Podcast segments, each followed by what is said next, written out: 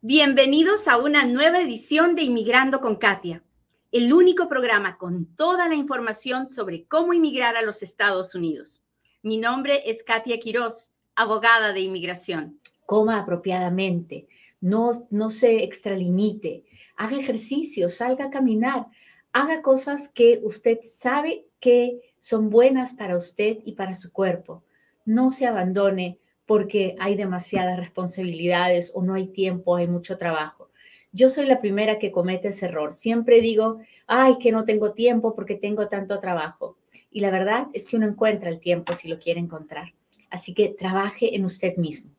Muy bien, hablemos de inmigración como todos los días. Este es el momento en el que yo le pido, por favor, que le machuque al botón de compartir, que me permita llegar a un inmigrante más sobre todo hoy día me gustaría llegar a aquellos que están pensando venirse a los Estados Unidos porque en los Estados Unidos se están dejando entrar o porque alguien les ha contado una historia y se la han creído y creen que es fácil y que están dando permisos, porque al hacerlo puede estar arriesgando su vida. Y hoy día vamos a hablar de eso. Así que, ah, por favor, machúquele al botón de compartir. Si lo hace, póngame un dedito, póngame un corazoncito, dígame Katia, ya lo compartí, cuénteme de dónde nos está mirando. Yo fastidio y fastidio y fastidio para que usted interactúe conmigo, pero lo hago porque de esa manera el video se ve con más personas, ¿ve? Así que ah, si usted quiere y me ayuda, pues podemos tocar el corazón de alguien más. Muy bien, ¿qué ha pasado? El gobierno de los Estados Unidos, como ustedes ya lo saben, tiene tratados con México para, y con Canadá para tratar de evitar que los inmigrantes de cualquier país entren a los Estados Unidos de manera indocumentada. Los, eh, los Estados Unidos también tienen un convenio con México para que las personas esperen en México su turno para tener su entrevista de asilo a través de la plataforma CBP One o que esperen donde quieran, pero que no lleguen a la frontera de los Estados Unidos. El gobierno de los Estados Unidos tiene convenios con México para evitar que los inmigrantes lleguen a intentar cruzar la frontera. Y eso lo tenemos clarísimo, ¿verdad? Muy bien. Ahora el gobierno ha hecho un tratado con Colombia y Panamá. ¿Y por qué Colombia y Panamá? Porque entre Colombia y Panamá está una jungla que se llama la jungla del Darién. Y esta jungla la cruzan miles de miles de migrantes que vienen de Venezuela, de Colombia, de Haití, ah, para tratar de llegar hacia, hacia Norteamérica y para poder llegar hacia los Estados Unidos. Y al hacer este, este camino, pues no solamente se exponen a morir en medio de una jungla donde no hay, no hay las cosas necesarias para sobrevivir, sino también que se exponen muchos, muchos a la muerte, porque en esa, en esa jungla he sabido que han habido mujeres violadas, que han habido personas asesinadas y en fin, el gobierno ha hecho un convenio con Colombia y con Panamá para crear programas, incentivos para que la gente no busque llegar hacia los Estados Unidos, para detener el ingreso de personas a esta jungla, para que puedan, para que nos expongan sus vidas. Entonces, este es un nuevo intento del gobierno de evitar que las personas hagan el camino hacia los Estados Unidos. Tengo que decirle algo. Cuando uno, cuando uno entra a los Estados Unidos legalmente con una visa de turista ah, o con una visa de cualquier tipo de trabajo, lo que sea, uno después de que entró tiene un año para pedir asilo político si es que cree que califica para el asilo político, ¿no? Si es que, si es que tiene un caso. Estas personas aplican para asilo político dentro de los Estados Unidos con una oficina que está especialmente dedicada a revisar casos de asilo. Cuando uno llega a la frontera de México caminando o como sea que haya llegado y trata de entrar a los Estados Unidos, indocumentado, no tiene una visa de ningún tipo para pedir la entrada y lo único que quiere hacer es pedir asilo, las personas no se les permite la entrada ni para que entren a vivir ni para que pidan un permiso de trabajo. Eso no es verdad. No se les da permiso de entrar. A esas personas, si se les, si, si se les deja pasar, es porque las ponen en proceso de deportación. Y eso es algo que la mayoría de personas no entienden. Creen que porque les dejaron pasar ya les dieron permiso.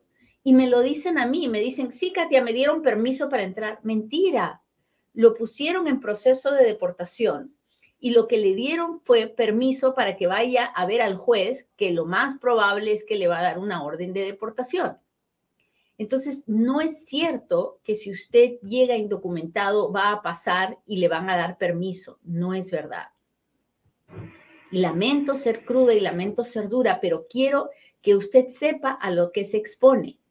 Ahora, hay muchas personas que van a llegar hasta la frontera y que no van a pasar, porque los oficiales de inmigración lo van a detener, lo van a llevar a un centro de detención de inmigración que no es una cárcel, pero es bien parecido. Y en este centro de detención de inmigración le van a decir, ok, a ver, muéstrame cuál es tu caso de asilo, enséñame tus pruebas, mira al oficial de asilo o mira al juez de, de la corte y por videollamada y así es como se va a decidir si le dan el asilo o no. Al noventa y tantos por ciento se lo niegan y entonces, ¿qué pasa? Lo deportan a su país de origen es importante que usted sepa esas cosas antes de exponer su vida cruzando la jungla del Darién o tratando de cruzar la frontera indocumentado con la ayuda de una persona desalmada que lo único que quiere es traficar con usted y obtener dinero de usted, que son los coyotes. Así que por favor, cuídese. Este convenio entre Estados Unidos, Panamá y Colombia es una forma más de detener la inmigración indocumentada. El gobierno de los Estados Unidos no ve a las personas que vienen pidiendo protección y asilo como refugiados, los ve como personas indocumentadas tratando de invadir su país. Así que, por favor, por favor, no exponga su vida. ¿Qué va a pasar ahora después de este convenio? Bueno, los Estados Unidos va a darle dinero a Colombia y a Panamá para que vean las formas de, de, cerrar esta jungla para que la gente no pueda pasar.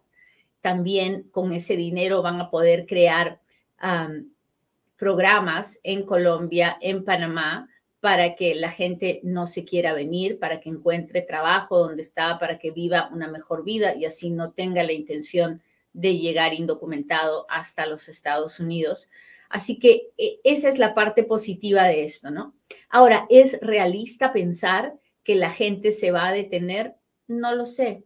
Personalmente no lo creo. Ojalá y esté equivocada. Creo que la desesperación y el hambre son reales. Creo que muchas personas no me van a escuchar. Pero eso no quiere decir que yo no se lo voy a seguir diciendo.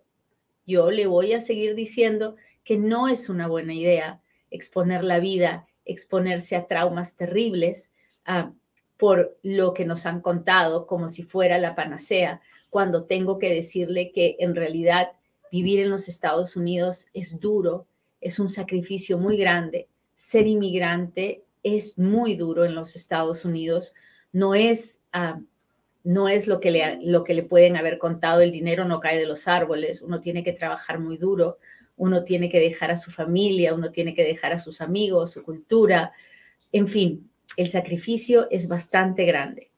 Así que yo no se lo recomiendo a nadie, yo no le, recomiendo a nadie que se venga indocumentado, que se exponga a que lo maltraten, a que lo golpeen, a que lo violen, a que lo maten. Ah, no creo que vale la pena. Pero entiendo, entiendo que hay muchas personas que creen que no tienen nada que perder, que ya lo han perdido todo. Y en esa situación, pues es muy probable que esto siga sucediendo. Así que es trabajo también de todos los que estamos en los Estados Unidos, que que, no, que no promovamos que las personas se vengan indocumentadas. Ah, ya nosotros hemos sufrido bastante al llegar y a vivir en este país y, es mejor ayudarlos que permitirles que, pasen por algún trauma muy terrible o que pierdan la vida por hacer este camino hacia, hacia un sueño que, que no es todo lo que le han pintado. Muy bien, muchachos, pues ahora sí, háganme sus preguntas porque ahora es cuando Katia responde.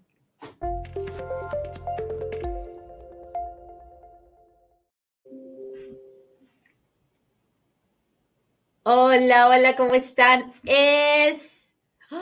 Ya estamos a 12 de abril, muchachos. En una semana más se acaba el tiempo de hacer la declaración de impuestos. Nos dan hasta el 18 de abril para hacerla, así que si todavía no la ha hecho, ¿qué está esperando? Llame a Futuro Tax 702-483-6555. Futuro Tax es la oficina de taxes para inmigrantes y sus familias. Así que llámenos. Si no quiere llamar, entre a la página web www.futurotax.com, baje la aplicación, empiece a hacer su trámite para que podamos ayudarle. Muy bien. Vamos a ver aquí cómo estamos. Lilia, ¿cómo está? Dice, mi prima embarazada tiene visa de turista, le gustaría que su hijo nazca en Estados Unidos, no tiene intención de quedarse, vive bien en México, ¿qué consecuencias puede tener? Bueno, su prima no es la única, son miles de miles de personas las que han venido a, dar a luz en los Estados Unidos. El gobierno de los Estados Unidos dice que venir con la intención de dar a luz aquí no está permitido, no es algo de lo que se puede hacer con la visa de turista. no existe el turismo para turismo de, parto, así le, así le llaman. así que el gobierno eh, penaliza eso, pero la realidad es que hay muchas mujeres que vienen y que por circunstancias de la vida dan a luz en los Estados Unidos y mientras no sea un gasto para el gobierno de los Estados Unidos, generalmente después lo pueden explicar y, ah, y no tienen ningún problema. El problema es cuando la persona viene a dar a luz y utiliza los servicios del gobierno y no paga nada de su, su, de su ah, del parto, ¿no? Ahí es donde se pueden complicar las cosas y por la, la razón por la que mucha gente después anda escondiendo a los hijos a la hora de cruzar la frontera y cruzan separados y cosas así que no están bien. Así que todo depende de si usted, entiendo que su prima no tiene la intención, pues ah, de vivir acá ni nada, si no tiene la intención tampoco de utilizar beneficios del gobierno, pues uh, y, se le da, eh, se le da el, parto aquí mientras ella lo pueda pagar, creo que lo podrá explicar, pero ella no, tiene, solamente si sucediera que ella uh, entra en labor de parto aquí, pero no que ella se venga con la intención de dar a luz. Muy bien, déjeme ver. Hola, hola, Yairis, muchas gracias por estar aquí. Claudia, ¿cómo está? Hola Henry, Mayra, ¿cómo está Ángel? Gracias por estar aquí. Muchas gracias por acompañarme. Ah, hola, hola. Saludos de Chicago, Leida Telles, muchas gracias. Buen día, buen día.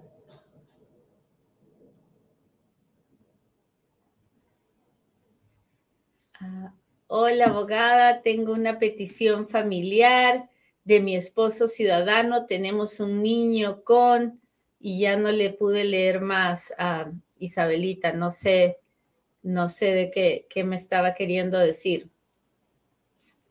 Anderson dice, saludos, soy abril del 2017, tengo un año con mi C14, ¿qué tiempo falta para mi visa U? ahorita la última que tengo es de abril o junio del 2016. Eso no le puedo decir.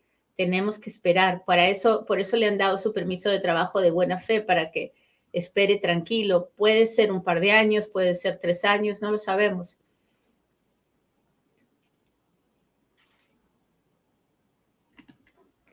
Hola, soy chilena, quiero volver a mi país con mis hijas, pero el padre no me quiere firmar nada para salir. Él nunca reclamó sus derechos paternos.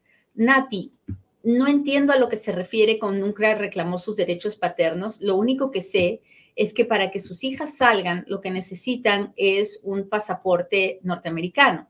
Si usted puede obtener el pasaporte norteamericano, entonces puede sacar a sus hijas, no necesita ninguna firma del papá. Si es que reclamó sus derechos, quiere decir que no aparece como papá en el acta de nacimiento.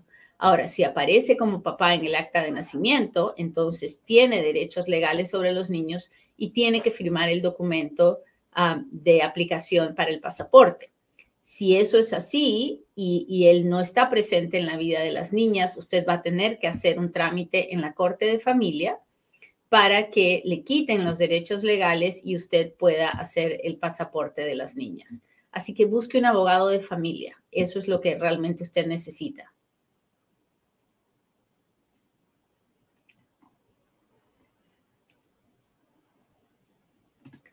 ¿Cómo hago para sacar un permiso legal estando como turista en Estados Unidos? Primero averiguar qué tipo de permiso legal quiere, porque uno cuando está uno cuando está como turista, le dan un mes, dos meses, tres meses, seis meses para estar como turista, uno puede hacer un cambio de estatus, puede pasarse a una visa de estudiante, a una visa de, inversionista, a una visa de trabajo, pero no sé nada de su caso, así que lo mejor que puede hacer es buscar un abogado de inmigración de negocios que le ayude a hacer ese cambio, que evalúe si usted puede hacer ese cambio. Ah, compartido desde Cuba. Muchas gracias, Yamila. Gracias por acompañarme. Cali, Colombia, presente.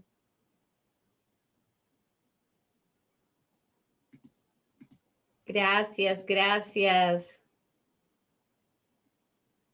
Soy de Nicaragua y quiero irme a los Estados Unidos, pues debe buscar un patrocinador, alguien que inicie el proceso para que le den el parol y usted pueda venir. Déjeme ver. Hola, Olguita, ¿cómo está? Muchas gracias.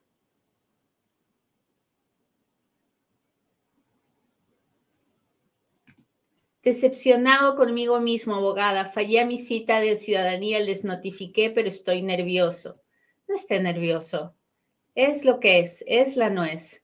Todo sucede en el tiempo perfecto de Dios. Usted ya les notificó, espero que no solamente les mande una carta, sino que también les llame y le pida, les pida por favor que le den una nueva entrevista. Si después de eso le dan la nueva entrevista, fabuloso. Si nos ponemos en la peor situación, que es que le manden la carta de negación porque no se presentó, pues ni modo, volveremos a empezar.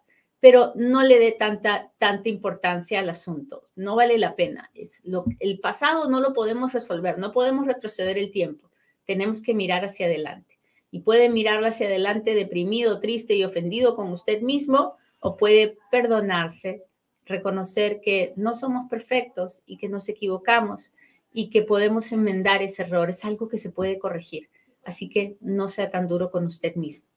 Déjeme ver, cuénteme, cuénteme, cuénteme. Tengo que poner esto acá para poder ver bien las preguntas de mis amigos de TikTok. ¿Dónde está mi gente de TikTok? Hola, hola, buenos días.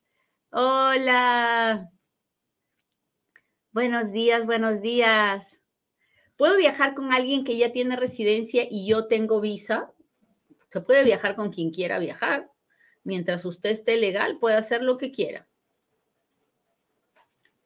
Hola, soy residente legal. ¿Puedo arreglar los papeles a mi esposa y a su hija? Entraron legal. No lo sé porque no sé si en este momento están legales o no. Si ya están indocumentadas, usted los puede pedir, pero que ellos vayan a arreglar depende, depende de muchos otros factores. Lo mejor es que hablen con un abogado en persona. Ah, acabo de hacer mis huellas biométricas. ¿Qué tiempo hay que esperar para el permiso de trabajo? Siete, ocho meses. ¿En cuánto tiempo me dan la confirmación de la visa U? El recibo, dice usted, de uno a tres meses. Ah, la aprobación en este momento, 6, 7 años.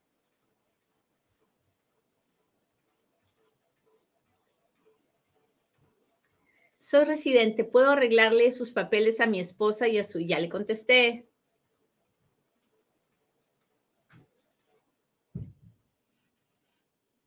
Yabela Cienfueguera, ¿cómo está?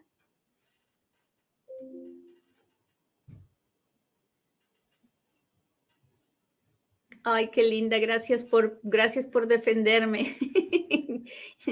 Isabela, gracias, gracias. Quiero postular para la visa juvenil, tengo 19 años y me encuentro en Texas. Junior, tiene que buscar un abogado de inmigración que, hace, que haga SIGES. SIGES se llama esa visa. Ah, si estoy con visa de turista en Estados Unidos por tramitar ajuste migratorio por mi esposo, ¿cuánto tiempo límite tengo? Y ya no pude leer más, Michelle, no, no me puso la, la pregunta completa. Déjeme ver.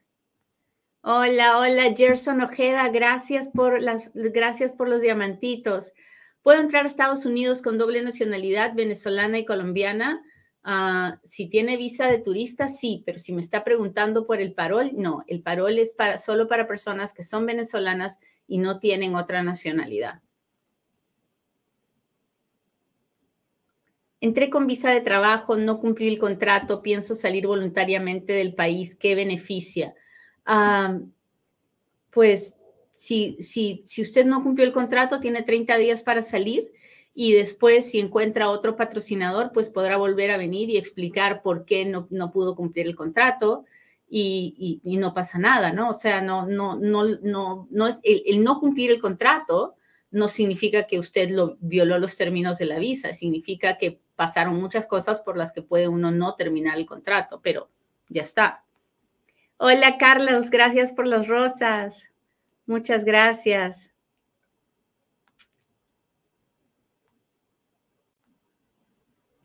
A mí ya me llegó mi residencia, pero a mi esposo y mis hijos no. ¿Por qué será?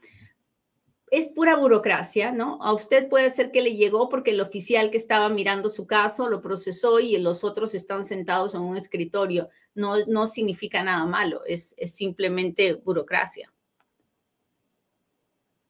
Déjeme ver, por favor, no me pongan las preguntas más de una vez porque entonces otras personas se pierden la posibilidad eh, de, hacer su pregunta. Ay, Rose Lordones Méndez, ¿cómo está? Muchas gracias, muchas gracias. Carlos Barrios dice, eres mi abogada favorita. Pues muchas gracias. Me esfuerzo todos los días para, para ser su abogada favorita. Mentira. Hola, tengo viviendo aquí 12 años, ¿puedo arreglar? Pues por el tiempo no, no existe, no existe ninguna forma de arreglar por el tiempo a no ser una ley que se llama Registry, que es para los que viven aquí desde 1972 sin salir. Muy bien, muchachos, les agradezco mucho que me hayan acompañado hoy día.